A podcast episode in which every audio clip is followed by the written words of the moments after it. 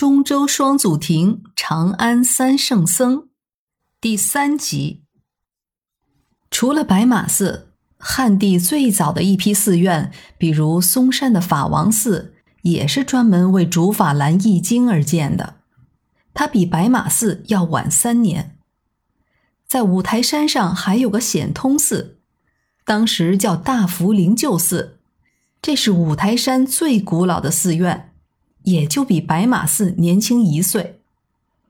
所谓大福灵鹫，意思是建设寺庙的那个山峰跟古印度的灵鹫山很相像，所以就以此命名。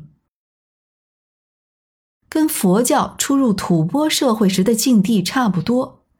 中原地区对佛教的到来也是比较抵触的，所以佛教初期的影响力非常有限。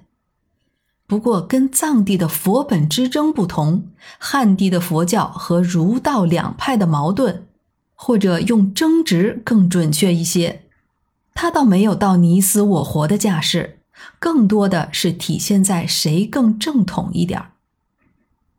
在先秦年代，中国人的思想体系中是没有神的，或者说早年间的神话传说中的神都被人格化了。天是一个非人格化的概念，君王自称天子，而世间的准则就是行天道。文人的最高境界是辅佐天子，成就帝师。而被历史帝王尊称为帝师的老子，他创造性的提出了道的概念，但他多少有些虚无，没有明确的所指。至于后世道家转变成了道教，出现了元始天尊之类的主神，那都是南北朝时代的事儿了。所以，对于佛教推崇的佛陀的概念，在很长时间内跟中原地区传统的思想是有冲突的。到了西汉初年，罢黜百家，独尊儒术的推行，使得儒家的教诲已经深入人心了。而佛教的剃度出家体制，跟儒家的一些教诲，像什么崇尚祖制、传宗接代等等，是格格不入的，甚至有很大的冲突。汉朝经历初期与匈奴的征战之后，国力恢复的比较强，政体也比较稳健，所以佛教的渗入速度也就非常的慢。到了东汉后期，战乱逐渐增加，民不聊生，佛教就又有了它滋生的土壤，所以情况就有了一些变动。我在另一个专辑说藏传佛教的时候，把藏传佛教的历史说成是一部斗争史。西藏的人力、物力和财力有限，新旧信仰的争夺确实更加你死我活了一些。而反观汉地，地大物博，人口众多，经历过诸子百家，包容性也强了不少。再加之当时五胡乱华的社会混乱，政权间的直接交锋已经很严重了，所以汉传佛教的发展也就不用那么激烈，没有那么残酷，基本上还是逐渐的相互渗透。所以后年间冒出的一个老子画胡的传说也就不足为奇了。三国时期，东吴出了一个叫木子的人，他写了一本书叫《木子解惑论》。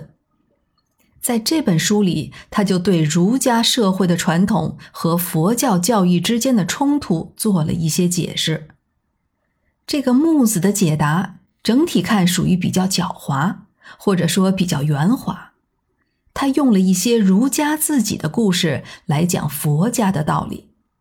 这基本上是属于以彼之矛攻彼之盾的意思。不过，关于木子解惑论的真伪，又是一场在佛教学界出了名的公案。正是因为木子的辩护，为佛教在汉地的流传打上了一点汉化的痕迹。也获得了一定的市场准入的资格，所以佛学就在东汉末年到三国时期开始慢慢的传播起来，尤其是在东吴地区发展更快。